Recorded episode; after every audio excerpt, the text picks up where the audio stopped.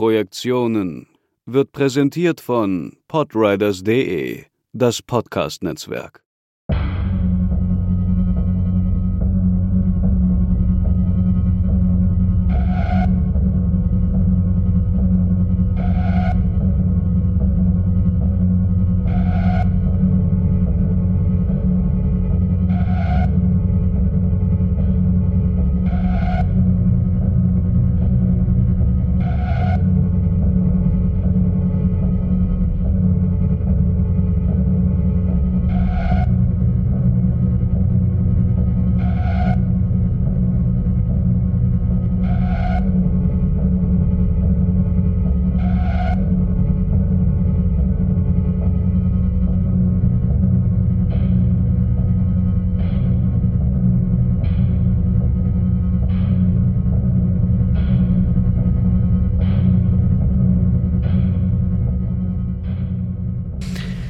So finally, we made it.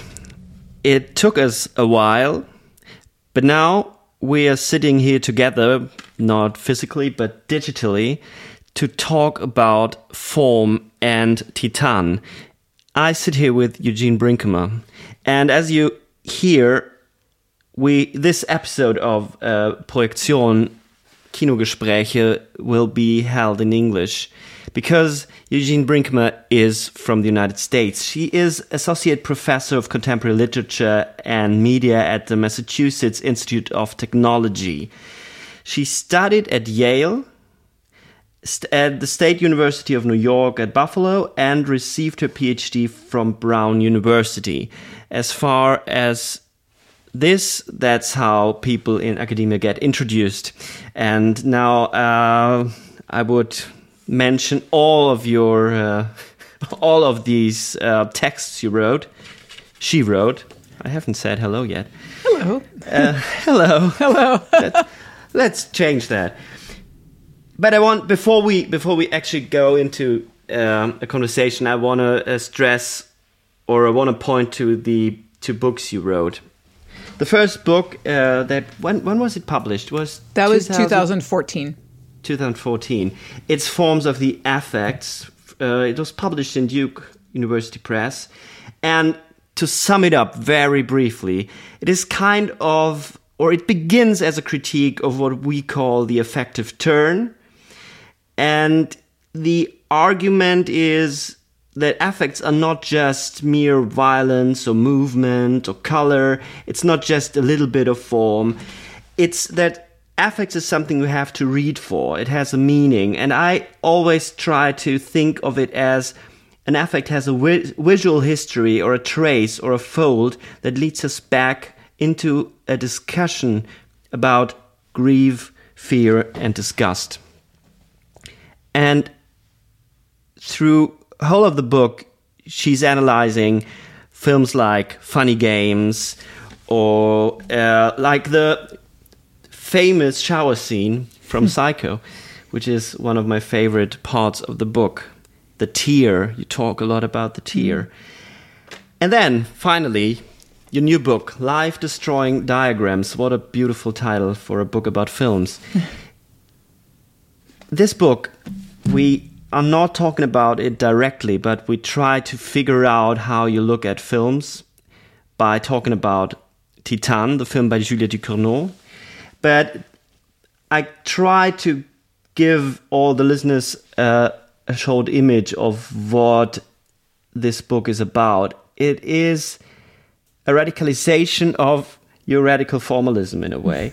It is you're trying to find a way of showing that horror is not not something psych- psychological that is not something or in film it is it has something to do with forms and with how a film is built. And a film and as you and we come to that as you read a film it is not just a, that there is content and there is form. You take the whole film as a form as a structure as a pattern. And that changes the whole perspective on what a film is about. And we try to figure out how that works because that is my main question. Where do you tackle a film? How do you start? Where do you start while you're watching a film? Because you always talk about speculation that is has, mm-hmm. that is important to speculate. But before we get into that, your book itself is a form. It is written in a very specific way. Yes. Is form a tool for you to think? No, um, I wouldn't. I wouldn't begin by calling it a tool. I wouldn't begin by calling it um, a method or a strategy. Um, it is the ground of reading, as far as I'm concerned. So, you know, one of the things that I call this sort of this method of reading is I call it radical formalism, even though I'm happy to sort of tell everyone who will listen that I hate the word radical, right? Usually we should be very suspicious when people use the word radical. It often means the, the sort of like least exciting and, and most banal. But I love words and I love etymologies. I'm a huge etymology geek. And the etymology of radical is radix, meaning roots. And I really Yes. love the idea, right, of going back to the ground, um, the sort of fundamental ground of how you sort of support and generate theoretical claims. Um, I think one thing in my work, though, is we never sort of get past the ground, and I'm okay with that. That we stay with those roots. Um, we Yeah. stay with the idea of form um, as this sort of infinitely unpackable aesthetic site um, that generates and, and subtends all speculative questions that we might want to make, the ones we make, and all the other ones that we could make.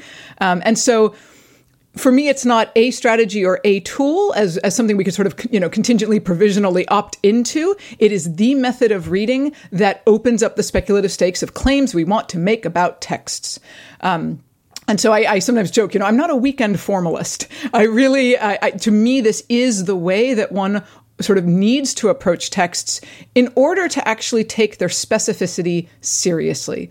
Why is irreversible different from Seul contre tous? Why is funny games different from, you know, I don't know, a, a work by Greenaway or a work by Lanthimos. It, there's something about particularity and concreteness of a specific work. And the only way to sort of take that really seriously is to really begin with its form, not some Yes. meta narrative or political agenda or critique, right? But to start with that.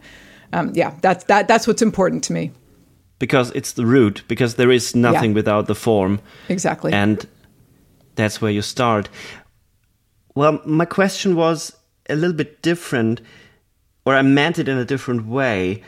I mean, the our listeners are not able to see the book, Mm-hmm. but I am able to see the book, and it has a very specific form. There are black pages in it. Yeah. There are very a lot of um, you cite a lot of people on the black pages. You there are passages passages that are very close to to literature in a traditional sense, mm-hmm. to to little poems. So this form you are analyzing takes itself a form in your text it does. because So- it's different from from movie to movie. It's not the same. It's not that you're using a, a, a specific pattern you thought of. Oh, I will do that book this way. It's very surprising when you use different. Well, it's not techniques, but you know what I what I want to say. I do. When I do the reading of Cabin in the Woods, for example, I think that's maybe the most sort of dramatic example. You know, Cabin in the Woods is interesting to me because the film is formally invested in problems of declension, right? So you have, you know, these sort of sub and subterranean systems. You have a world without stars. Um, and one of the things that started to happen when I started writing on Cabin in the Woods is I found myself constantly wanting um, to produce footnotes and to produce a kind of ag- agency to those footnotes. And then as I started writing, it became more and more important that the, the theorizing of the film itself start to model this investment in nested declensions. And so over the course of that chapter, I sort of invented typographically a series of nested footnotes um, that begin with the, the sort of the, the claim I'm reading the problem of the grid in Cabin in the Woods. And on the line, off the grid, there is always another grid, um, which is to say, there is no way of getting off the grid in this sort of totalizing um, system that the film is proposing as a kind of model of politics. And then un- under that becomes this kind of nested footnote that takes over the last third of the chapter because off the grid is only another grid one can continually read um, until a provisional point at which we pause, which is not a final point, but it's it's where it ends. Yeah. Um, you know, I was influenced by this. I love Bernard Tschumi, and I was reading his book, The Manhattan Transcripts, when I was working on on life destroying diagrams. And there's a moment at the beginning. Do you know that book? No, I don't know it. It's gorgeous. It's just a bunch of architectural diagrams of general scenarios. My favorite being the fall. He wants to diagram what a fall would look like from any okay. kind of structure, right? Like what would a fall out a window look like? What would a fall from a mountain look like? And at the beginning of the book, he says this is not a book about architecture, but of architecture. So I was ah, really okay. influenced in the idea of writing a book that wasn't about form, but that was of, of form. form. Exactly the reason why I ask this is that I had a conversation with a friend of mine, and we both wondered that how how can she even get through with that? Because in Germany, you wouldn't be allowed to to publish a book like that in mm-hmm. academia, or well, you're allowed to, but you you're gonna be excluded mm. definitely. I remember that while, uh, during my uh, um, time at university studying philosophy, I always had to defend those evil continental philosophers oh, like yeah. Derrida, uh, Deleuze, or even Adorno for their writing. Because the analytical philosophers always use a text as if the text is not doing anything with them and as if an argument doesn't need a form. I mean they, they and that's interesting because they talk about formalism. They using logic in a very formalistic way but it it always seems as they just take a part of it. And this process of thinking that thinking always creates a form and that is what deconstruction is about um, in, Der- in derrida. And um, in, in Derrida's writing, there is this this. Most people say his texts are very similar, but they aren't. They are very different. No, they're very and, different. And he's he's leaning into the text, and he's he's in a way he is doing what you're doing with texts. Not not in the same way, but I think there are similarities in why, how he is constructing his text and how form is generated out of it and how all this like difference and all this uh, new words come out of his mind. I mean, I tend to be attracted to thinkers who have a strange status in relation to their own field. So um, I'm looking at my desk. You know, you can't see it right now, but I'm looking around, and on the right side, I have three works by Derrida stacked up, and on the left side, there's the new Anne Carson. Right. So Anne Carson has a very poetically strange and oblique relationship to cl- like to classics. Um, and Derrida always had a very fraught relationship to the field of philosophy, and that's what I find really interesting about those those thinkers and and writers. Um, I like people who have a kind of obliquity in their relationship to established disciplines and fields. And you know, Derrida, Blanchot, Deleuze. Yes. Um, yeah Foucault sometimes, although though less so, but you know, and obviously Barthes, right? Barthes is the is the most important interlocutor for me. Even when I'm not writing about him, I'm thinking about him. Um, and these are all writers who really thought of themselves as writers before philosophers, writers before semioticians, writers before classicists, writers before you know, et cetera. And uh, so, in some ways, I think in, I take the writing of theory really seriously um, because I want it to be something that generates surprise and and newness in the encounter with ideas, which takes place in the reading. Um, you know, if if I could just write it straight, then I'm not sure that I would have been doing as much thinking about form as I as I claim to want to be doing. Um, so yes, there are dialogues in the book. There are these sort of nested footnotes. There are poetic asides. The last third of the book is about love, but I have these um, italicized yeah. asides about love that try to weave through the horror section, so that by the time you get to the end, it becomes clear that that's the only other place of extremity one can go. Um, and then, as you noted, the epigraphic interlocutors um, on the black pages, in particular, to to try to produce a kind of dialogue between philosophy and horror that takes place in this encounter of ideas. So I'm I'm gratified that you find the book a formally interesting object because that's certainly how I, I set out to construct it. And that's a good way to go to Titane because this film is in itself a film or the director Julia Ducournau always says that she doesn't want to be put in boxes. Mm-hmm. She tries to use. I mean, talking about genre is something very conservative because I know those genre geeks who are into that the specific kind of horror film are very very conservative most of the time. Um, and she said she likes to play with it. She likes to play with horror. That is something she can use, and this is something she can use. And then she is making something new out of it, a different form in that way.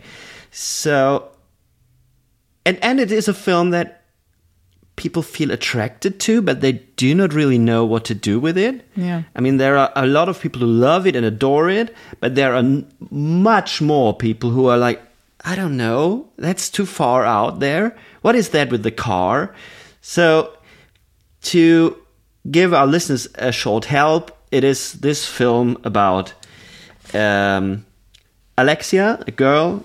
Uh, no, she's not a girl. She's 31 in the movie. I think it's her age is, is mentioned in on the TV set in, in one moment in the film. She's 31. She's a dancer, and she is trying to find love in a way. She has a sexual relationship with a car. She gets pregnant. She's a she's a ki- serial killer in the beginning, and she has to flee. She has to run away, for, uh, hide away from police investigation, and then turns into someone else, to into the son of Vincent. That seems to be. Um, um, missing for 10 years, as I, I remember, which I, I wonder what I'm not so sure whether that's the f- that's the fact that he's really missing. And she's she is playing this the son and gets accepted by the father. And in the end, because we do spoilers here, that don't, it doesn't make any sense. in the end, she's giving birth to a car baby or an titan or a baby with a uh, um, with metal on the back, and he dies while Vincent, Vincent is having or is taking care of the baby. And the last sentence he says is "I'm I'm here," or "I'm I'm here," as he says, uh, "Je suis là." So that's the very short. It's even hard to, to, to summarize that film because it has no real it has a narration, but not in this classical sense, isn't it? It's very hard to summarize, to, to give us some summary of the film. Yeah, I, I often sort of describe it to myself as the, the film doesn't actually take that much interest in its own narrative. It'll sort of begin a line um, and then sort of dispense with it. Um, we think it's going to be a story about trauma. But that's not the trauma that actually the film seems interested in. Um, it seems to solicit interest in the serial killer narrative, and then it dispenses with that. It's constantly sort of trying out and abandoning um, these kind of forays into different genres, right? Are we going to be a serial killer film? Are we going to be a feminist horror film? Are we going to be a film about trauma and psychosis? And it, it teases them, right? It tries them out um, Yeah. like little set pieces, and then they're done. So now we have this film, which is a body in itself, and it's so it's easy to say, okay, it's about bodies, it's about transformation, it's about queerness, it's about femininity, it's about the male gaze, which is one of the theoretical um, uh, claims that I don't really like because I think it's too simple to always say it's male gaze. It's it's um, because especially in, in, in film critics today, everything is male gaze, and they forget about how this is constructed and how this is is also intersected with different kind of fear, anger, violence. I mean, we come to that, I suppose. It's all, all, all that is in that film. How, where do you start? Where is this this little piece of form where you get your hands on and start speculating? Um, so I think I was telling you before we started recording that I was I was going to have to in some ways disappoint you today, um, which I don't want to do, but I because I I don't have a reading of the film. Um, and that's that's particular to how I work because for me, what it would take to generate a reading of the film would be to live with it for many, many months, to watch it many, many times over and over, and to start to play with it. And I say this because one of the things that I really find objectionable in the contemporary analysis of aesthetic objects is bringing sort of prior critiques to bear on objects and asking them to basically be examples of decisions we've already made about the world. Um, we've already decided capitalism's a disaster, so let's go find examples of that in the texts that we sort of purport to find progressive. Um, we've yeah. already decided we need to deconstruct gender binarism. Now let's go find the objects that we can then um, sort of use in the service of this critique, in which case, if I analyze the form with that agenda, I'm just going to instrumentalize it for the sake of this critique, right? And that's so the only thing we're doing is producing examples and examples and exactly. examples, or or reading examples. And to me, okay, it's it's it's almost an ethical problem. It means we don't actually see the film. We don't actually linger with it and see what it is in its specificity, which I find the point of thinking is to is to linger with that specificity and try to really see one of the things that it's doing. And so, since I don't know in advance what it would reveal, um, for me, I can begin anywhere, and so I do. So I watched the film again yesterday in in knowing that we were going to be having this conversation. And I mean, just on the nitty gritty of my working method, I can't watch a film without taking notes. I mean, it's almost a, a, pathology. I mean, I actually can't, you know, not fill a legal pad exactly right with notes. You're showing me your notebook. Um, it feels strange to me to watch a film without a pen in my hand because one of the things that I try to do is produce sort of exhaustive description um, without judgment, without interpretation. So I'm not interested in adjudicating what's an important detail, what's not, but just to try to sort of get a handle on it. I almost think of it as a kind of mapping. So this time, as I was doing that, in part because I'm teaching a graduate seminar on color, Unlike when I first saw the film in the theater, this time around, I found myself just constantly writing down details about color because the color okay. palette in this film is super, super interesting. And it's not something as simplistic as, you know, Alexia is associated with, you know, cool tones and metallic blues and purples, and, you know, Vincent is associated with warm tones and fire. I mean, you can make that argument because that is one of the sort of visual dichotomies and, and sort of like, you know, dichotomies of material that the film is interested in, right? Titanium and fire.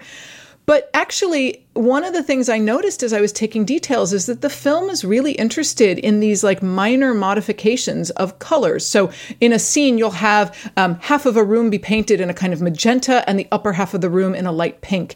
In a moment with one of the cars, you'll have these scenes of dark purple next to blue and black. Now, I'm not reading those yet, but I am trying to notice them and, and take them seriously. So as I was sort of taking notes and color started to be one of the things that kind of caught my attention this time, it made me start thinking about color as a problem of quality. And then this is a film that's also interested in qualities of material and qualities of bodies. Yeah. Were I to linger with that and start to describe it, I do not know what would happen. So, one of the things I say in Life Destroying Diagrams is that for me, what radical formalism is, is reading without guarantee.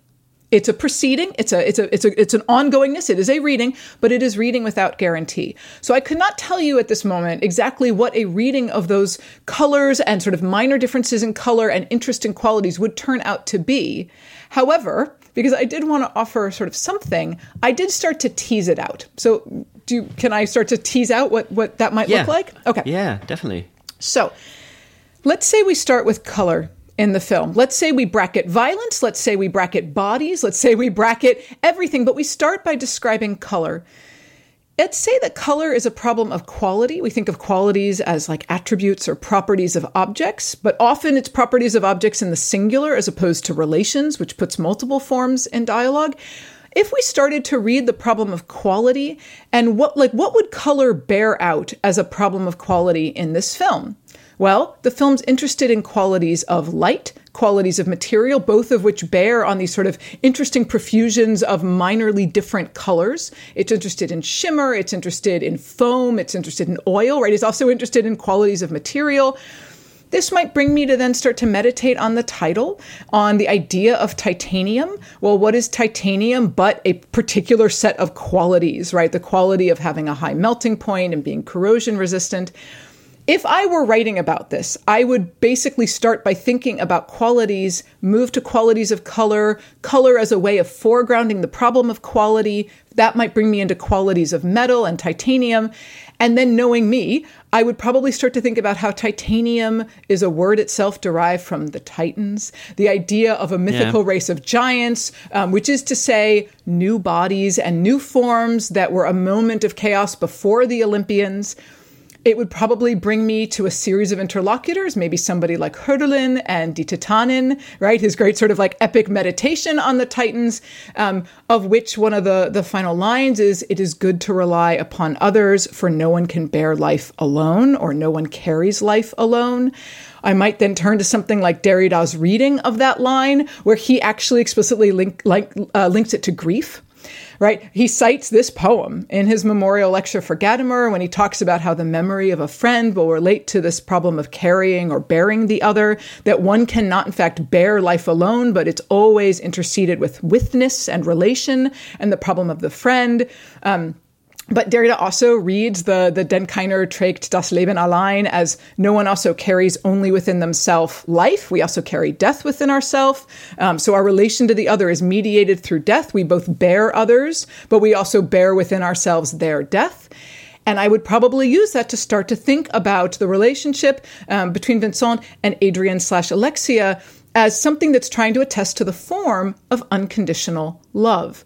Unconditional love in the midst of grief is a generator of new forms of bodies, new forms of relation, new forms of paternity. And we get there. We get to this claim about unconditional love by starting with the way the film seems deeply invested in color and foregrounding a thinking of the problem of qualities. So, what I just said is not a reading, but it is a kind of yeah. map of how I would begin to construct one. From color and an interest in qualities, can we then, in fact, move through a reading that might suggest something about how the film thinks about love and its capacity to generate new relations, new bodies, new forms, new capacities? It's interesting that you start with color because I started with something different. I, I also did did that, but I, I watched the film three times by now, um, and I watched it yesterday and parts of it today again to make some notes. And I sometimes it, it has something to do with what you're reading at the moment, and obviously I was reading your book, and then I stumbled across this little passage you use by Michel Serres, and I love Michel Serres. Um, and it's this love and measurement where I, I, I read the quote because I love it so much. He, he, you're citing him. God is not the inverse. It is not the opposite of the wolf. The opposite of the wolf is an opposite wolf. They have the same wet muzzle. They wag the same tail, they show the same fangs. The opposite of evil is an opposite evil. The opposite of violence and murderous cruelty is sym symmetrical and twin horror. Love is not the inverse, uh, the inverse, the opposite of hatred. And in a way, it, I felt like that that the film has something to do with the idea of violence and love and of hate and love. And to me, the film falls into two or three parts. There is may, maybe two parts, but there is an, an, a part where where all the changing evolves. And I and I um, clung to the mirrors in the movie because there are a lot of scenes in the movie where, where they are in a triptychon. Um, in the beginning, she is uh, shown that way, and then she and her, Vincent and Alexia, are standing in front of the mirror, and there are these three parts, three three images of his head. And so th this mirror is is like you you that that you can fold in, you can fold it in. And then I had this idea of thinking about what is if this movie is describable as a mirror fold that is playing around with the with Lacan, with the Mirror Stadium, with all that, and and try to find out how becoming in this film is shown by structures of mirror or of symmetry. And there, then I stumbled across this other mirror moment when the film starts. You have this Wayfarer stranger song, and the camera is moving through the through the guts of the car because the car is a living object. In the whole movie, it's not it's not dead; it's it's alive. And then is the accident. And later, when she's dancing, she him is dancing this this um, or is doing this gender bending dance. The same song is playing. It's the same song, and that is like something I don't know yet what it could mean, but it's not. It's not accidentally that that she's using it. Something is becoming. She is becoming again because the the film begins with and becoming, and there are so many moments of becoming in this film, and it's never until the end. He is when he's saying I'm I'm there or I'm here. I don't know how to translate it correctly. Um, it's it's a sense without meaning because what does it mean in the context of the film? Yeah, it's funny. I, I also noticed those mirrors, um, but they they made me think sort of less of the direction of the sort of you know pro filmically real subject and right facing a, a, kind of reflective surface, and more I was thinking about Bacon's triptychs. Um, but it's interesting to think. Yeah, of yeah, course. Yeah. Sure, right. But it's interesting to think about that in relation to seriality, um, because I think sort of the worst way to read the film, right? The worst way is the way that so many people did, right? It's a serial killer film, which is just a so it was such a strange box to, to, to put the narrative in. I just don't think you earn anything. It doesn't tell you anything about the film. It doesn't get you anything. Um, and it's also not actually really the history it's in dialogue with. It's closer to Lanthimos than it is to Henry Portrait of a Serial Killer. Um, yeah, right? definitely. Totally. So, but those mirrors are super interesting because part of what they do is they serialize the image, but within one frame. And so yeah. the film is really interested in these problems of repetition and mutation, reminding us that transformation is a formal modification. It's about the formal variability of singular bodies. But then what I like about it is it really pluralizes what transformation might actually mean or be, right? The transformation of the body could be through a hormonal supplement like testosterone or a steroid, right? It could also like be he uses, yes. Exactly. Yes. It could be through a pregnancy. It could be through self-inflicted trauma. It could be through material um, added cyborgically to the body, like the titanium plate. But also modification can happen through forms of constraint, like the binding of the breasts and the binding of the stomach. So what transformation is is given variable multiple sort of like polymorphous forms over the course of the film and the mirrors seem to sort of visually you know instantiate that or hystericize it or demonstrate it that every self that, is yeah. many um, which is why we have all these different sort of names we have all these different possibilities for gender and all of the binaries and categories that we would start to try to slot things into including generic boxes are really uh, against the spirit of what the film seems deeply invested in and we have this different kind of dancing. She is in this scene where this most most critics um, interpreted gave an interpretation of this male dancing and this pogo dance they're doing, but they most of them didn't see what she was doing or he she he was doing. She was trying to participate in a very clumsy way. She is it is in itself a, a minor transformation and not even two minutes later, she's dancing on the top of this fire car in a very disturbing, beautiful, inappropriate, appropriate, sexy way.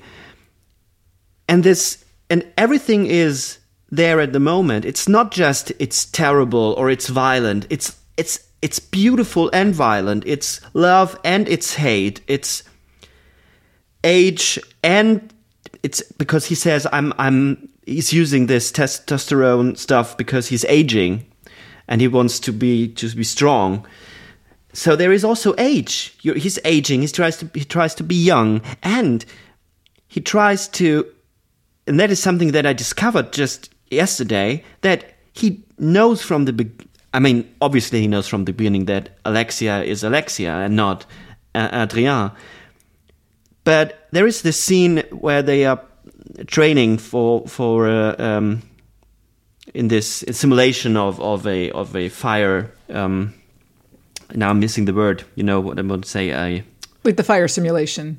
Yeah, the fire simulation. And then he sees this burning body in in this cabinet, and I got the feeling that it he, he knows that his son is dead because he died in a fire or in in a simulation or whatever. It doesn't matter, but that changes everything, and then it's love and grief, and but it's not focusing on the trauma. It's focusing on.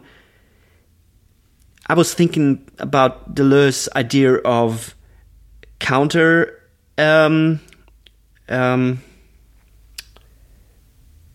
counter effectuation is it ri- right translation gegenverwirklichung gegenverwirklichung counter um, like he's in in one book he's writing about the wound and and uh, of of this writer he has from the first world war and and it's the, the writer implements the wound into his own identity by saying this wound has always been there with me so this implementation, and so it's a film about implementation. They're trying to implement all the otherness, all the otherness within themselves. So maybe that's also a different route you could take, and that brings maybe a, that opens up a space for color because col- we, we what is isn't it the same with colors that we always know for sure what colors mean? Because well we, we use certainly them. always claim it um, yeah. right i mean that's so I, my my graduate seminar this semester is on color. That's also what the next book is going to be about. So color is constantly on my mind, which is almost certainly why I was sort of drawn to it this time. Although really the palette is quite striking. I mean, it's it's doing really interesting things um, with with sort of specific colors and then putting them also in relation to ones that are that are minorly different. Um, I mean, color is the site where people would love to ascribe constant meaning. From Natalie Kalmus's, you know, Technicolor meditations on, you know, red always signifying passion or anger um, or Yeah, love. that's what I was Uh, thinking Right, about, exactly yeah. right. These these sort of like neat, you know, symbolic taxonomies. Um, and if that's true, then we're all out of jobs. If that's how the interpretation of texts works, then we can eventually just sort of algorithmically program in what everything means, and, and we don't actually need to do reading. Because, of course, what's really interesting about color is that it confounds all those systems that would purport to stabilize meaning. Um, and so, not just through, you know, cultural variation in, you know, white as a symbol of purity, let's say in the West, but a symbol of mourning, let's say in Japan, um, which is really important to know if you if you analyze like Asian horror films. I have to tell my students constantly. Um, there's a reason why why you know the young dead girls are wearing white. This is funereal wear, Yes. uh, right? Um, so that's confounding it, but it's also true that you know that color also confounds our efforts to stabilize it by being a problem of perception, by being a problem of subjective difference in interpretation. And, and you know, my favorite color theorists are people like Goethe, who are deeply interested in our subjective relationship to color, um, not as something that stabilizes, but as something that's constantly frustrating our efforts to taxonomize it. So. Um, you know, in the theory of colors, he's just constantly saying, well, you know, yellow has this tonality, but it's constantly sort of undone if it's next to blue or if it's a yellow green or if it tacks towards red. Um, so we, you know, color is precisely a site that that troubles that. But it's also, I mean, I mean, I love that you brought up the dancing because I think dancing is so fundamental to this film, which is also why, again, it reminds me of Lanthimos. It reminds me so much of both Dogtooth and Alps. Um, I really think Lanthimos is like the great interlocutor for this film. Um, but you know, dancing. What what what is dancing? What what if we imagine we don't entirely know what dancing is? What if we imagine that dancing is a category that could be broader than simply the scene of the sort of like you know, like electronic dance music in the fire station Yeah. or the scene in moving on the car. The moment when she's alone, having taken off the bandages on her enormous, swollen, pregnant stomach, covered in scratches, and she proceeds to itch her skin such that it contorts her body and produces a rhythmic relationship, um, an uneven and jagged rhythmic relationship to the body in a state of like frenetic disorientation. Is that a dance? Um, the moment when she's getting fucked by the car, is that a dance? Right? What would it mean to say that dance is simply the aestheticized physicality of the body, alone or with others? Because if we describe it that way, then in fact, everything in the film is dance. The moments of serial killing in the house when one body keeps approaching and she has to sort of engage in new physical machinations with them. That can be thought of that way. In other words, if the film is interested in aestheticizing the rhythmic and sort of um, corporeal navigations of the body through difficult constraints, constraints which might be other people that need to be eliminated, constraints which might be itching skin, constraints which might be sort of group dynamic. If that's what dance is, then the whole film is dance. And the film is giving us a way of yes. thinking being as a rhythmic problem. So again, if we, you know, again, maybe we don't start with color, maybe we start with rhythm, because the point of, of formalism is that you start from somewhere and you don't know where it goes. And if we start with color, we might end up in one sort of reading of qualities and unconditional love or a hundred other things. If we start with rhythm, maybe we get to a whole other place. And the idea of rhythmifying an account of the body, so not as a problem of ontology, but a problem of interruptive movements through time, that seems to open up a whole other way of thinking about you know, bodily dissolution, but also bodily generation. So when you say it, maybe the film, the whole film is a dance, then the whole film is a body because mm-hmm. it, she's a body, she has a body within her body because she's pregnant, but she's not pregnant in this. I mean, she's always it's she's pregnant, but she's pregnant by a car. Yeah. So it's not just she. she Ducournau or the form of the film wants us to learn watching again because it's not represented it's not a representation of reality it is kind of in a in verrückung like it's it's mm -hmm. in this heideggerian sense that's what what's so interesting about it and, and yeah. the the the dance what, what what what i was thinking about you started or our conversation started by you saying that form is everywhere and it is, is something you have to dig deep and it's a start and it's a beginning. It's the essence.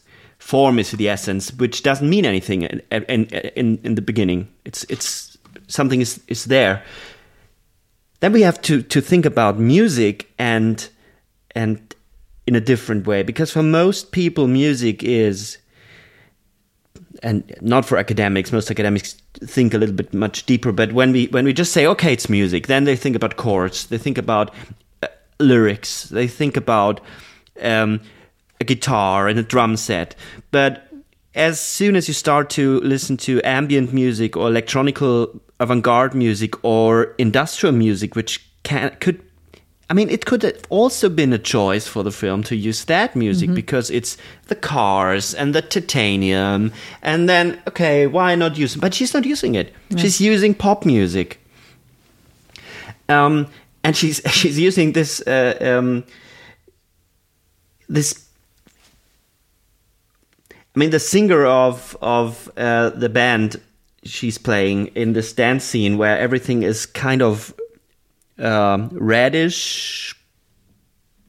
Uh, it's um, Island. How how was the name of the band?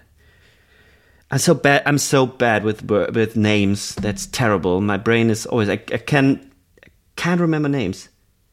But the singer was, and that's interesting. The singer was before that band. He was singer in a hardcore band, hmm. and he he was using his voice in a different way. And now, and he changed into something else. And now he still has this.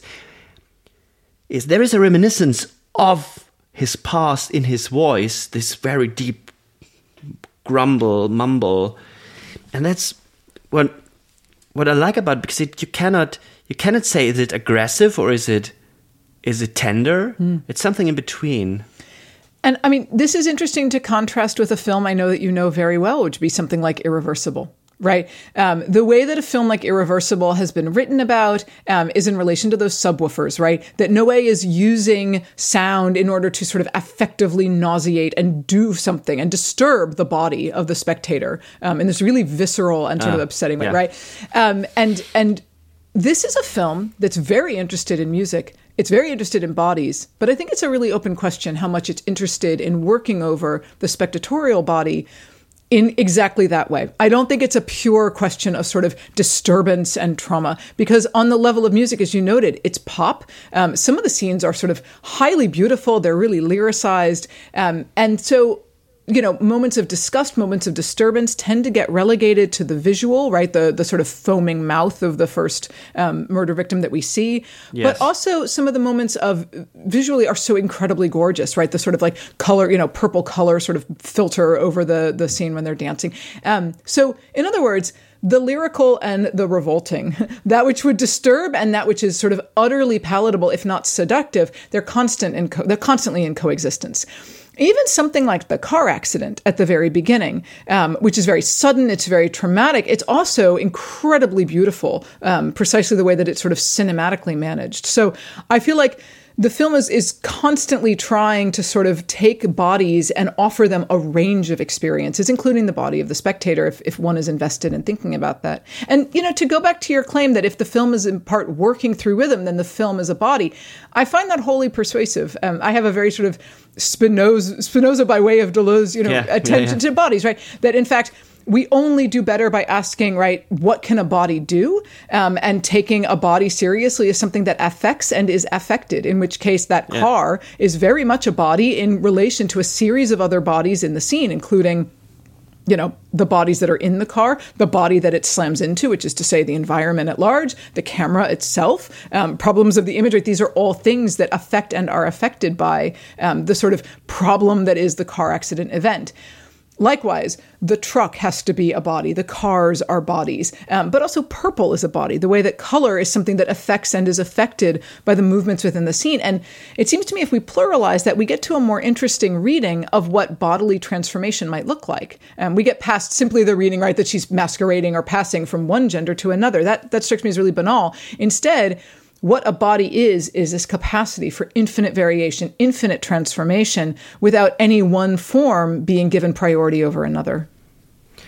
And that that is something that irritates a lot of people because when we are talking about the body of the car that is also that has the capacity to affect and be affected most people would say but it's not a feeling body but that's not the point when we talk about bodies because when we talk about bodies in a very formalistic way then we have to say that it is affected because it's transformed into something else and mm-hmm. then it's becoming something else that can and it changes the way it can affect. And i think that is something that blocks a lot of the academia from digging really into what ca- part some scholars in the post-humanist field think about. But still it's i mean i just can i know the german uh, um, academia a little better and i know that people who are working on similar fields like you and and writing about similar things that i'm writing have huge problems thinking th- about film in that way because thinking about film in Germany means most of the time thinking about a, the spectator, mm-hmm. thinking about what a film does to you. And that's what I liked about your first book that you were really fighting against this claim. It's not about the spectator. And that's interesting because the, the, the, we were not in one single sentence talking about the spectator. We were talking about the film, Yeah. what it could be, what he could make or she could make, whether the film has a gender or not. It doesn't matter. So I always feel bored by talking about a spectator and by talking about irreversible, it's a lot of people were just talking about how that affect that film affected mm-hmm. them or the audience. Eh, There is I wrote a piece about um, Noé that was published last week, and I dig through a lot of reviews, and in every in every article there is this. Oh, in Cannes there was uh, so many people went out of the Yeah. of the premiere, but the film in itself wants to be an expression of something and is expressing so much for itself. And Yeah. that's isn't that the, the, the main point of or the is that the core of why people are so irritated about this kind of radical formalism? I mean, I think so. I say in the first book that I really want it to be a decontribution to spectatorship studies, um, which at the time felt like a bold thing to say because I was certainly reared in that tradition. Um, you know, I, I went to Brown to study feminist film theory.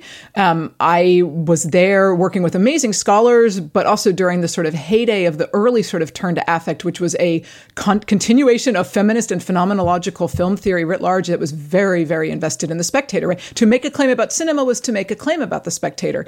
But ultimately, I felt like there is a kind of imperialism to a thinking of the spectator that shuts down other lines of inquiry. And so I said I wanted it to be a decontribution because I do think that there's some tremendous value in basically bracketing that entire question, which often tacks towards the empirical, which often tacks towards a kind of naive phenomenology, but which certainly to me does not tell us anything about how the aesthetic works.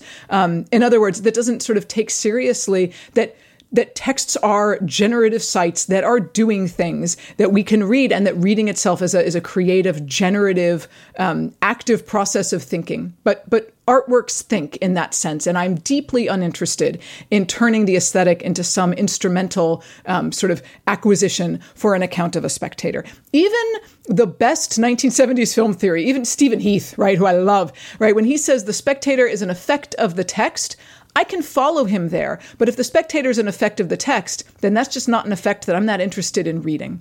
Um, right? So I, you know, yes, um, yes, and yes. that's the only model that I'm deeply interested in. It is hard, even in the American academic context right now. Um, you wouldn't really find people still talking too much about the male gaze and the female gaze, but there's a lot of work being done on the trans gaze. There's a lot of work being done on sort of proliferating different sort of cultural studies categories of identity and then making a gaze theory that's predicated on it. And I just don't happen to think that's the most interesting way to do that kind of work politically. And I also don't think it tells us new things about texts. And, you know, Right. Deleuze is a thinker who's been very influential on me, um, in part for the way that he defined his fields of, of not even study, but the worlds he worked in. He says philosophy is the generation of concepts, art is the generation of percepts and affects. And for me, what does thinking look like? It, thinking looks like a kind of generation, a generation of concepts, an engagement with art as a site that generates affects. They are doing the same thing, but that generation of the surprising and the new, um, that encounter with something that is the mark of thinking, real true thinking to me really does require beginning with the specificity of whatever object you have in front of you and not presuming in advance that we know what it's going to give us as, as a property, right, or as a commodity. Um, and I have. I have rarely read theories of the spectator recently that I didn't find sort of fell into the same problem of a kind of naive phenomenology. Even when they're not writing about themselves, theorists often seem like they're writing about themselves. Um, even if they're positing a kind of cultural category, it doesn't strike me as opening up n- new lines of inquiry. And um, there may there may be a political charge to that. In other words, there may be political value that one has in, in proliferating those categories of you know spectatorship Yeah, identity, yeah. but it's not in the parlance of my southern upbringing. You know, I don't have a dog in that fight. You know, that is just that is just not where I find the most interesting insights and, and sort of potent problems to emerge in a thinking of film. I feel so close to what you said Hmm. because this this idea about that most of the thoughts at the moment are predicated are just formulations of what everybody knows already. Mm-hmm. And I understand it from a political point of view, as you you said.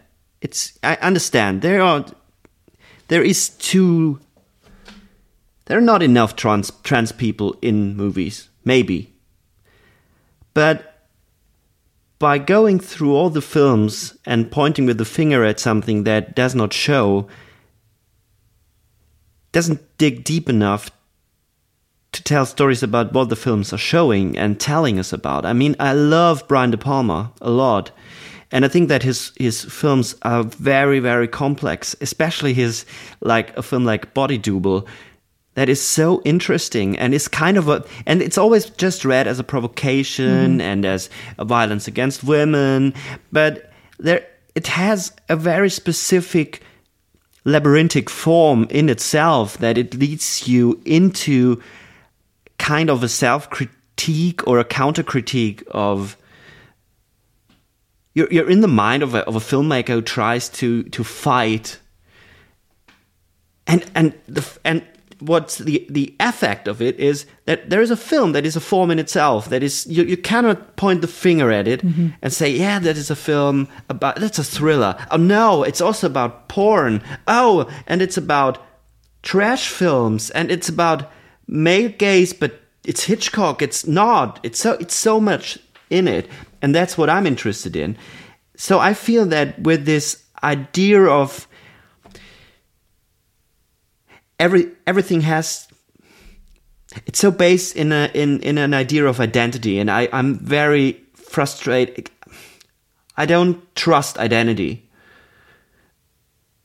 Because it cl- it closes this this whole way of making film that it is even even hard for the before we start recording, you said that you like talking to people who work in the field, who are architects or filmmakers, because they are close to the form.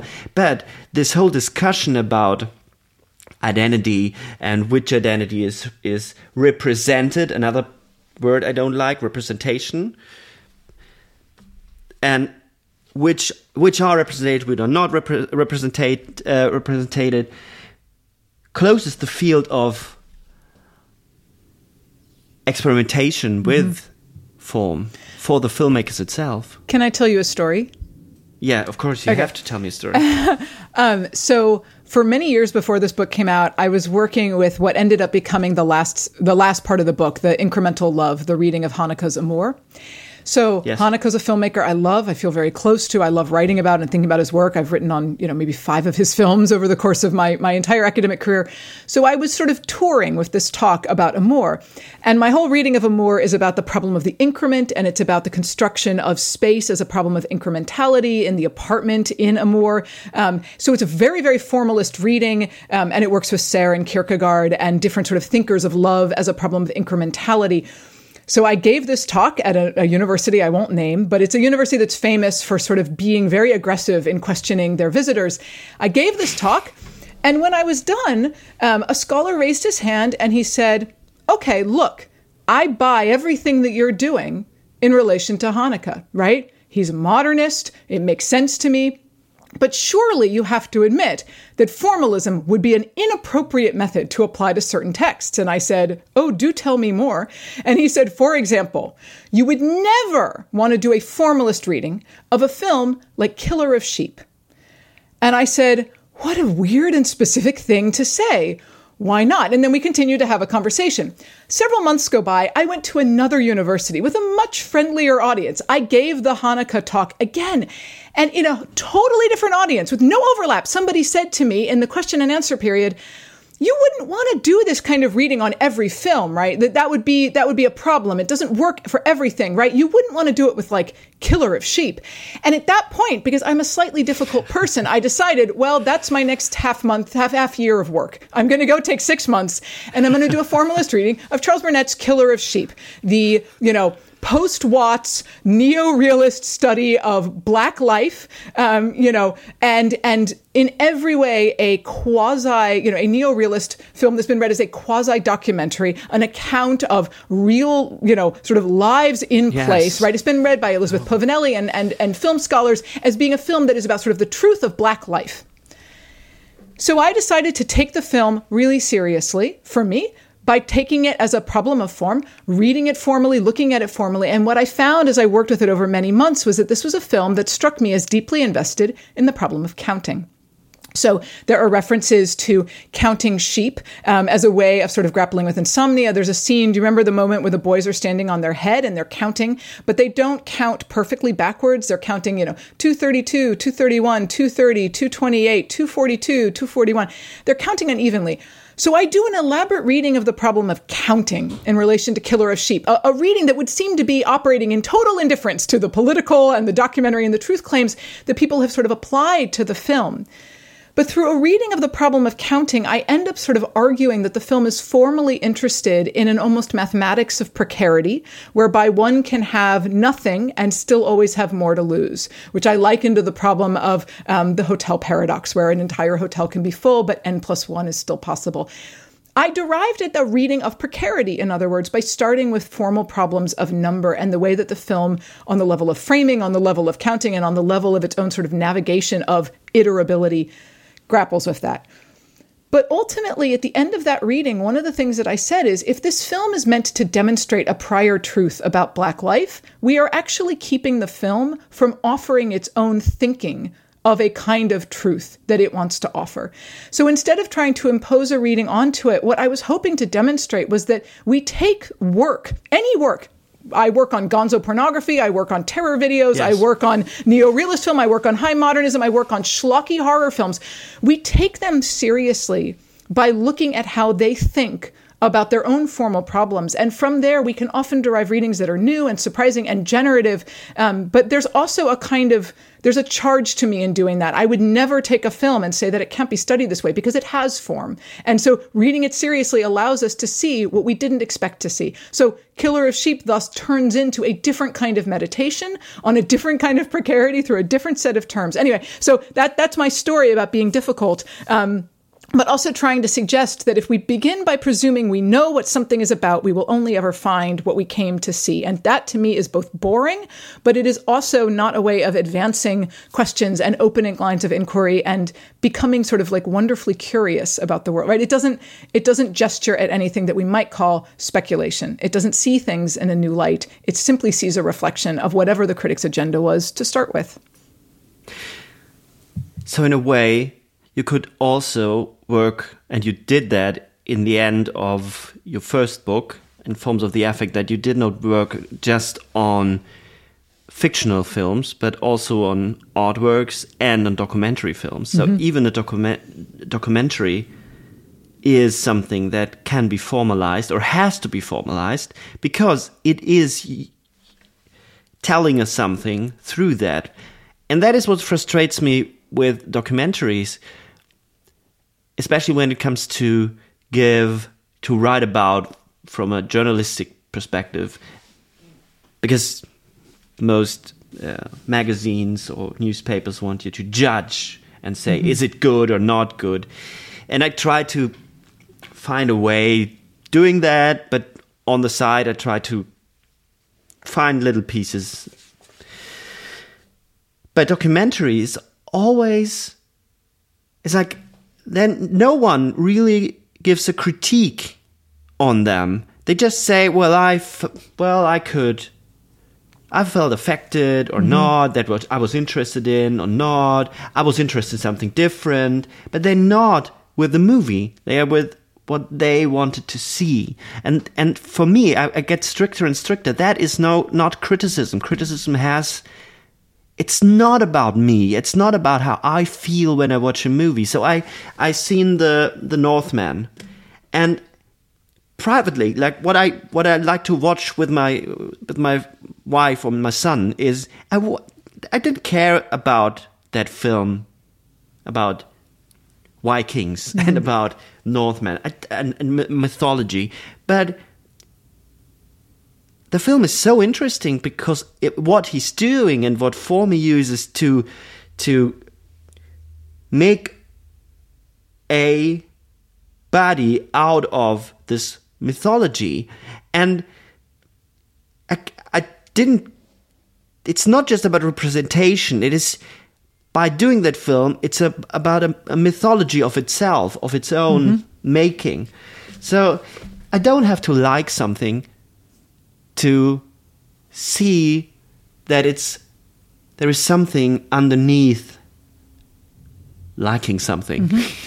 Entirely, and sometimes I think it's the it's the genres or the sort of um, bodies of work that are purported to just render the world neutrally. Right, documentary is one, pornography is another, um, that are presumed to have no form or to have a neutral form or to have um, a kind of minimal form. When actually, if you look at it, in fact pornography in particular, because I've been also working on a set of articles doing a formalist reading of, of gonzo pornography, um, is often the field that takes bodies as forms more seriously than anything else I've ever seen, and then subjects them to sort of formal changes and modifications. Documentaries also yeah. regard bodies as forms all the time, um, and of course have their own formal working. Um, and you know, we could say that that's the name of the difference, right? That in fact, aesthetic objects do not immediately render the world. Form is the name of that difference. But of course, they differently do that. Um, otherwise, old documentaries would be the same thing. And I think if you don't see form, maybe do old documentaries do look the same to you. If you don't attend to form, maybe old pornography does look different to you. But in fact, if you attend to form, what you see is difference. Um, and you see difference as primary. And I think in seeing difference as primary, you're also able then to sort of see how difference is generative of different problems, of different sort of claims, um, which is why genre as a term is one that I just wholly don't find useful. I'm not interested in taxonomizing and, and sort of grouping things. Um, I'm only, I, I, just tend to like uh, sort of thinking about those differences precisely where people imagine they don't exist how do you react to the accusation of relativism? Mm-hmm. Because that's, I, I, think that you get confronted with that a lot. What is your answer to that? What do you mean by relativism? I'm, I'm nodding because that sounds familiar, but I'm going to let you sort of elaborate. That when, let's make an example with genre, when you are uh, working on genre and trying to find a taxonomy, then you have the safe space where where you can say this is that, and and uh, thriller the thriller because A B C D E F G. You cannot do that because your theory is so it's on a it's ever changing. Your reading is ever changing. And you cannot point the finger at something and say, this will come out at the end. Mm-hmm. And that is very irritating for a lot of people because they say, then, it's, then you can make everything out of everything. You can, so I, as you as you said, you, you were talking about this uh, calculating or this miscalculating. I was thinking about Rancière and this this idea of who counts mm-hmm. in in a democracy or in a in a state and who gets miscounted as not being part of, but by miscounting, he is part of. But he's um, and he's working on this whole. He's also very on a very formalistic way, and he gets a lot of critique because of that. That idea that he's not writing from a moral or mm-hmm. moral standpoint. How do you react to that? Like you have no, you could do everything. You, you can write any anything about everything which I don't. I don't think I'd just play the the the, the devil's advocate. Devil. Um, yeah. Let me start with genre and then talk about the the sort of relativism because I think that they relate to each other. You know, one of the yeah. things that I had as a sort of fundamental problem, and I mean, I, when I say problem, it took me years to decide what I was going to do about this. Was I wanted to write about horror.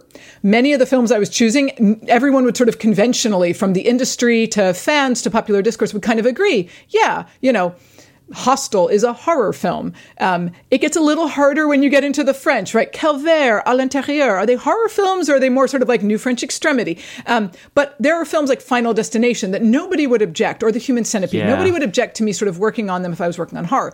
But I didn't want to make a claim about genre. I didn't want to work with genre. And I definitely didn't want to do what scholars like Carol Clover, who has a fabulous book. It's from its moment, but I teach it. I love it. Um, but in um, Men, Women, and Chainsaws, she has a footnote early on where she says, How do I define what horror is? I go to my local video store and I see how they categorize the films, and that's how I'm going to sort of work with them, which is amazing, if also anachronistic, although I'm old enough to remember when I also went to video stores and relied on their, you know, taxonomies of films.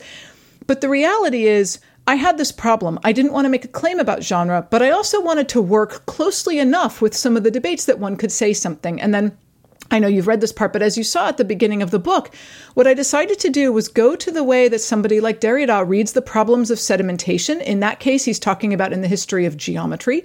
And he talks about how do we get past the problem of the sedimentation of a field to get back to its origin while still relying on the fact that it's because those sedimentations exist that we even have this concept. So I try to take that seriously throughout the book. One of the things I do in the fifth chapter, where I do the sort of grand reading of what formalism is to me um, and, and what radical formalism looks like, is I talk about how could we ever read an account of the sedimentations of the term form without availing ourselves of a concept of the term form.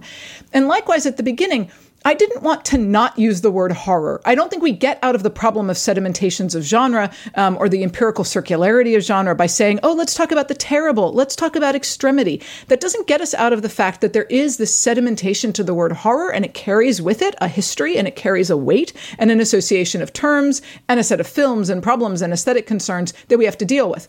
We just can't make that the final answer.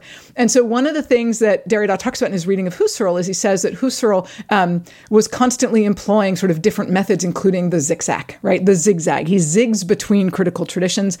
And between Husserl and Derrida, I found this idea of the zigzag really sort of productive. Um, that one can take seriously the ground of something like a stable genre, and then nevertheless sort of move away from it in digressions. Digressions that may be oriented towards that moment that you started with or those sedimentations you started with, but still generate something new. So it's not that I don't want to use the word horror, but I also don't want to be bound or fully conscripted to the sedimentations of that word. As far as relativism in readings, it's an interesting question. I mean, I think that the readings work or fail as an interpretive problem. In other words, it is to the reader to decide if what has been rendered is something that is provocative, that has sort of thought with the text, that has a kind of rigor in its thinking, that seems attentive to the specificity of the text, but also seems to generate new problems. And in that sense, that adjudication is no more certain here than it is in a poetic amble, um, right? And I, I, don't mean just to say like, is the reading beautiful or not? But I, I do mean, is the reading a mode of thinking? Does it generate thinking? Because if so, that is the that is what it's meant to be doing, or that's what I intend for it to be doing. Um, not to offer a final interpretation or language of plausibility, right? That that wouldn't be the language I would bring to bear on it. But is it a model of a kind of thinking, and does one buy that? Can one sort of think with it? Um, yeah. So I think the answer is I, I would like to think that I earn it through the close readings. Um, in other words, right, if there is a kind of rigor and attentiveness on the level of the close reading, has it been persuasive by starting with the sort of like specificity and concreteness of the text and taking that as seriously as possible as a mode of doing some kind of generative thought? And then my reading itself, because it is a reading, it is also a text, which means it can be read, which means it, it yes, it's in, in that sense, of course, it is relative in that it is a form of relation. It invites the reader then to yes, form a kind yes, of relation yes, with it. So you asked about the form of the book, but I also I, I think entirely probably too much about the form of my own writing. Um, the words that i choose the problems of typography the rhythm of the spacing um, those things matter to me because it is a reading. And it is a reading that takes place in language which is to say my reading can and must be read um, which of course to me is the exciting thing. It's also the invitation to ongoing thought sebastian i think is it true you haven't finished the book yet but i will i will tell you I yeah, tell me. Oh, I was just going to say. I jumped. I jumped to the end a little bit oh, okay. because I, I was working on uh, on the new uh, Noé film on Vortex, which is everyone says it's so similar to Haneke's Amour. Yeah. So I was very um, interested in reading about Amour. Then you've seen that you know the the final line of the book. Since, as you said, we we do spoilers here. Um, you know, the final line of the book says, you know, what does it actually mean to kind of suspend critical evaluation? To take seriously the idea that reading is infinite, that it is interpretation all the way down, that you will not arrive at a final payoff. My work will not give us a means of fixing capitalism. It does. It is not, you know, anti-racist political practice. It is not um, the solution to the problems of the contemporary age. It doesn't give us easy ethical evaluations. My work does not do that. It, it polemically does not do that. So the final line of the book is, you know, but could you linger? Could you take seriously what a close reading of form does? Reader, could you embrace this callous form as work? And and that for me is is what it is. So uh, the, the the interest in relativism is funny to me because I do think of close reading as a practice of work, but work in the sense that someone like Kierkegaard talks about a work of love.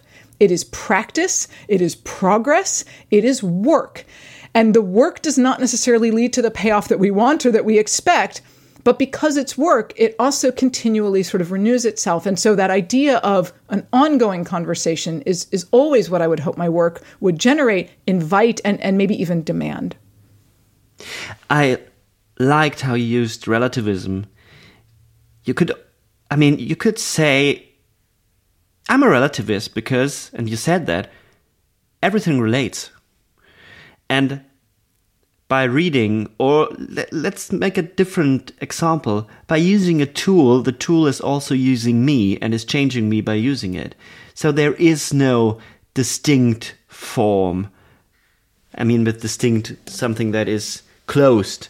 Forms are open and are ever changing while we are reading, while we are walking, while we are dancing, while we are filming. And that's what I like. And that's, for me, that's post structuralism or that's deconstruction or that is postmodernism, whatever they want to call it. For me, it's a process of, of thinking and then it's work. Yeah. In a way, it's, I, I really love how you dig into a piece of art. Film is, is an art form. You, you, you, you, while reading your your interpretations, you feel that you are breathing the movie and going through it and dancing with it and and get touched by it and you touch it back. And and that's why my I started with asking you about the form of the book because then it's it's absolutely necessary that the book itself becomes a form and that a film a, little piece on a film, a film critique, has to have a specific form, which is very difficult to get get through with that idea with publishers because they, they always want a, a, a text to start with, yeah, summarize what's going on. And, well, but there is nothing to summarize. It's not interesting, but it's very hard. And that's why I love that watching a film, writing, writing on a film, and I would even say that writing about a film is part of cinema. Talking about film is part of cinema, and and that brings, in, in an ironic ironical way, uh, brings this title by the book of Steven Shaviro to its form. It's a cinematic body, which I mean he he departed from that and he changed his theory, and I, I like the book a lot.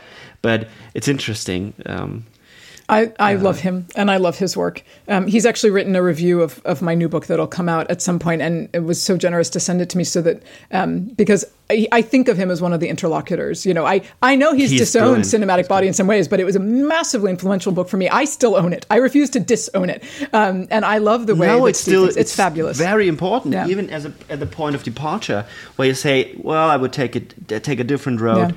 Yeah. Uh, I mean, and it, there is another thing you said that there is after, when you get rid of the grid, there is another grid. And I had to think of this famous line in one of the chapters of Massumi's book. Um, this famous, I think it's even in, in this famous um, text by him, where he says the problem with post structuralists is that they always end up with the grid. and he wants to get rid of the grid and uses the, the affect and trying to use the affect to get rid of the grid. And I always felt a little bit lost during reading Massumi. I like him, but in the end, it's.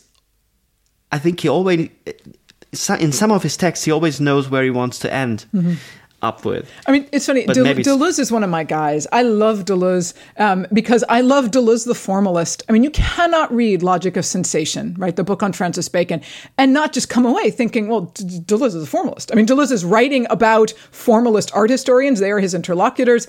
He is deeply interested in the relation of, you know, figure and ground and the rhythm of color in that book. I mean, that is, and the cinema books in their own way do it too. Um, you know, his writings on and Beckett. he is not interested about, he's not interested about the spectator. No, not at way. all. Not at all. And I mean, the Francis Bacon book is literally about affect as a problem of rhythmic modulation of figure in relation to um, the problem of boundary lines and color. Um, and it's an extraordinary thing what happened to Deleuze. I mean, it's interesting. The theorists that I love, I always find it fascinating to look at their afterlives people rarely read Barthes, They just use him epigraphically. Barthes is a very decorative theorist, I find, and that drives me crazy because there's such substance to his work. Um, but he's also so eminently quotable. Um, but I think you know after after his sort of high semiotician days in his late work, when he starts to tack towards a kind of phenomenology, it feels like there's no Barthian system, so people use him, you know, epigraphically. Um, Derrida, people tend to sort of turn out these kind of in- interesting imitations, but Deleuze to me was completely transformed in what happened, um, you know, after his primary work, because Deleuzian affect theory takes his sort of model of affect and it turns it into a phenomenology that is just it's it's yes. highly formalized in Deleuze, and, and it's they, just not. yeah, and they try so hard to hide that and to to make a difference between phenomenology and Deleuzian affect theory, yeah. but I think it doesn't work out, especially when you when you close when you do a close reading of his texts. And one of the reasons why that happens, I think that most of of the theorists are not working on his uh, theory of language mm -hmm. uh, in logic of sense. His whole logic, I mean, the logic of sense is so difficult to understand what he means with with, with sense because sense is not meaning. Mm -hmm. It is something that is is like a little bit. I, I read it a little bit similar, like like Benjamin uses aura. It is kind of something that is in between of the form and the meaning, and then there is sense. Yeah. That something that strikes to be important, to be of weight, but not just for humans or for me or for the spectator, but being of weight to the artwork. Yeah. Because in in Logic of Sense, there is this moment where he describes. I think it's the best description of the fold he's giving. That it's it's kind of a feedback that Bacon is painting a feedback. Yeah. The body is there is an affect, and it's not me as a, as I'm watching the image that is affected by it. I affected by something that is affected by itself. To to end the the, the line of thinking. But that is, I don't, I really don't understand how that how that happened. I really don't yeah. understand. Yeah, I I, I totally weird. agree. I mean, I, I love the moments in in his work when he talks about you know language stuttering or um, the affective fold of artwork on itself. I mean, he's yeah, I just I agree with you entirely. Um, and so it, you know, and I mean, even also somebody like Serres. So again, Michel Serres is one of the important interlocutors for the passages on love at the end. And then I also wrote something that I never published years ago about Serres and Pontypool and like viral language, because um, Pontypool is a favorite film of mine. I just never figured out how to sort of make it work. Um, but Serres is really interesting to me because in his own writing, he obviously moves between the fables and these sort of interesting, sort of poetic-y, static-y asides, and then an engagement with the history of philosophy. Um, and for him, they're all sort of equivalent discourses that need to be taken seriously. I find that really interesting because the form of his work then is also participating in, but also critiquing philosophy by standing outside of it. And the work I find most interesting is able to kind of do all of those things at once. So I think part of what happened with Deleuze is, you know, Deleuze never wanted to be assimilated to the field of philosophy um, in, a, in a kind of like, you know, metaphysical narrative. Um, but so his yeah. readings of Nietzsche, his readings of artists, his readings of philosophers, his readings of artworks were always sort of supported by something else. And I'm totally happy to say he's a diagrammatic thinker he's a formalist thinker right? That's that's the thing that allows him to both read philosophy but not fully participate in it. That allows him to read yes, um, right yes. aesthetic works as if they were philosophy because there's something else holding him together. And again to me i would call that a kind of formalist interest or a diagrammatic interest right? Some, something like that allows all of these different modes to happen. Likewise Serres is a fabulist it's just that philosophy is one of his fables. Um, and so i you know it's these other words these yes. other terms right? Barthes was a writer and because he was a writer he was able, therefore, to enter all these different fields. I'd say the same of Derrida. Um, and so, you know, I, I like thinking about the aesthetic modes of thinking that allow one to stand outside of disciplines and sort of participate but not belong. And the same goes for all the filmmakers out there. If we start describing Gaspar Noé as a provocateur, which I was, I had an interview with him last uh, last week, and I asked him about how he feels being called a provocateur, and he said, "Ah, oh, they're going to to start to produce a perf perfume that's called Provocation, directed by France." And that was really funny. He said, "Call me radical, but I'm I'm." I don't know what provocation is. And then we started talking about Lars von Trier, And there's the same. There are these little boxes you put them in, and you're not watching the films anymore. You just think that, okay, there is the good old Lars von Trier, or there's the good old Claire Denis, which is also funny because Claire Denis made so many different movies in so many different modes that very, in a way, they are very provocative from a feminist perspective when you watch Les Salauds or White Material because it's not a simple moralistic tale of femininity. Um, on the other hand, she made she made those beautiful comedies that are always. I, am interested. It, there is no big narration of of one filmmaker. There's just one specific film where they try to to figure out what in this art form of film can be made visible, and in the end, we we we are with forms again. Mm-hmm. I agree. And the only way to find something new and to sort of see something different and, and, unexpected, right? The as yet unthought, the unexpected, which to me is the, the point of thinking, is to have some kind of relation to that, some encounter with that, is to begin without, you know, with as, as minimal baggage as one can bring, um, to sort of begin from somewhere and then see what happens. And I, I use this expression in my work all the time. Let's see what happens right let's really yeah. like read without guarantee and see what happens the seeing what happens is everything to me that's that's what makes this fun so we could end with that see let's see what happens with our conversation it's very interesting. That sounds lovely. Will be very interesting I've really how enjoyed the people... speaking with you today. It's been just such a pleasure to get to. I mean, to think about a film that I, that I haven't written on to sort of think in real time, and it's super interesting. I'm very thankful, and I have to say sorry that I didn't make a good um, introduction. It was like I didn't really say hello to you. I no, was it's fine. Too nervous in the beginning um, because I haven't haven't spoken English for so long yeah, on that high level. Oh, I thought so it, I, was I like, thought oh it flowed. God. I thought I really thought it flowed. So I I hope that all the people out there will listen. That's the funny thing about podcasts, you never know when they're gonna listen to it. Maybe in the tu- maybe on the tube, maybe in the bed, everywhere. So I say, um, take your forms with you and have a good morning, evening, whatever. Ich möchte mich noch an dieser Stelle bedanken für das Zuhören, für eure Ohren, ihre Ohren. Bis bald, bis zum nächsten Mal bei den Projektionen.